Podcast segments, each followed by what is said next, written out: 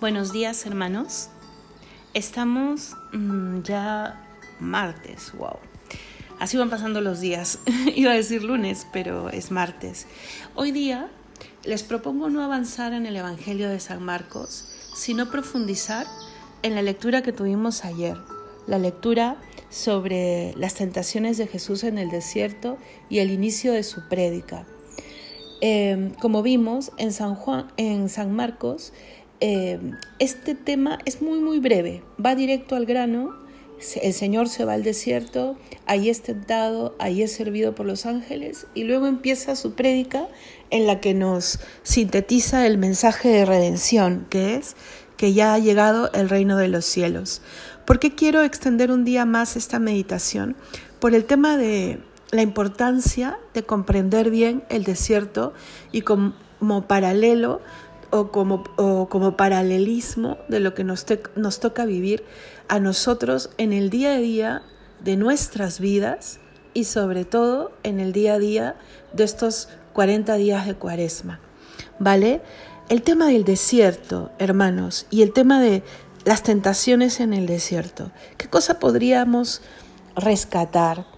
Eh, el desierto es el lugar de la lucha, de la victoria, y del educarnos de que solo Dios es Dios. ¿no? Entonces, si extrapolamos eso a, nuestro, a nuestra cuaresma y decimos que toda nuestra vida debe ser de alguna manera una cuaresma, pues nuestra vida pues tiene que tener estos tres elementos. Una lucha que ya conoce su victoria, porque el Señor nos ha alcanzado esa victoria. Eh, y un educarnos, un recordarnos, un hacernos cada día más conscientes de que solo Dios es nuestro Dios. Y es lo que uno puede rescatar de las tentaciones estas a las que se enfrenta Cristo, ¿no? Que son las tentaciones a las que nos enfrentamos a lo largo de toda nuestra vida, el mundo, el demonio y la carne, ¿no? Eh, no solo de pan vive el hombre, le responde Cristo. Y Cristo le responderá al tentador solo citando las escrituras, porque con el tentador no se dialoga. No entres en el que no, mira, no es así, no soy así, no es así el otro. No se dialoga con el tentador. Lo máximo es citarle las escrituras, que tiene un poder propio. Y luego huir. Del diablo se huye. ¿Sabes por qué? Primero, porque es un león de papel en muchos aspectos, no tiene poder sobre nosotros si no se lo damos, pero si tú le abres la puerta, si tú le miras, si tú le hablas, es ángel. O sea, tiene más poder que tú. Eh, naturalmente hablando, ¿vale? Entonces, no solo de pan se vive el hombre, o sea, ¿qué, lección recogemos aquí? La del deshacimiento, ¿no? Eh, y por eso que en la cuaresma se ayuna, se, se, se vive la abstinencia y a lo largo del año también es bueno en ciertos momentos, porque nos recuerda que solamente son algunas las cosas que valen la pena tenerlas como profundamente valiosas, ¿no? Y, de ahí se va al siguiente paso, ¿no? El, lo que nos muestra el desierto. El desierto nos muestra el verdadero valor de las cosas. Eh, en el desierto lo trivial desaparece. Ese, mm, lo que me apetece, se pone entre signos de exclamación con un cuidado. ¿Qué cosa es lo que te apetece? Realmente eso que te apetece en primera instancia es lo que necesitas para ser mejor, el desierto nos afina los gustos, las tendencias. Eh, eh, entonces, por eso es que es tan importante.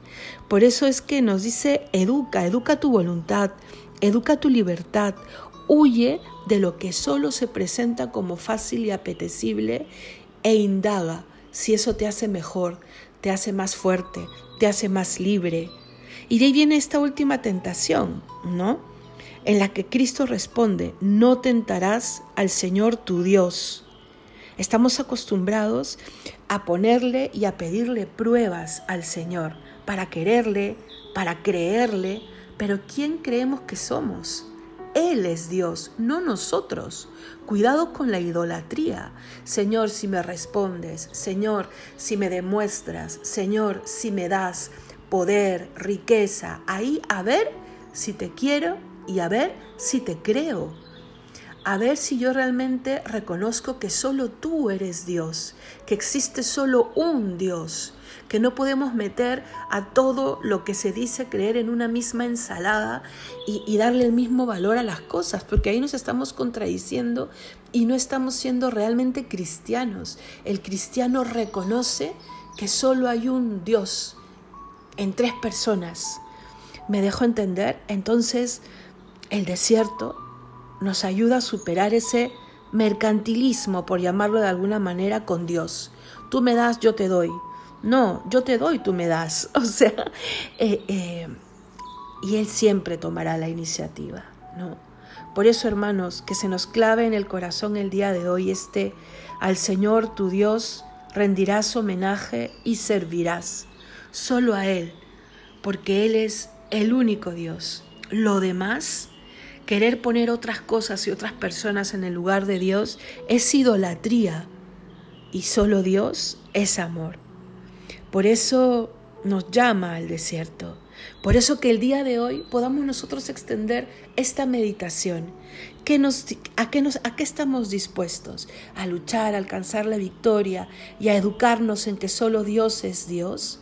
Al reconocer que no solo de pan se vive, que lo fácil no necesariamente es lo perfecto, que no debo tentar a Dios, escuchémosle, porque Él hoy nos dice lo que de muchas maneras ha dicho. No sé si te acuerdas cuando Él dice, recuerda ese amor de tu juventud, ese amor fuerte, valiente. O cuando nos dice en el Apocalipsis, sí, qué bien lo haces, pero has olvidado el amor primero. Que el Señor no nos reclame hoy aquello tan duro.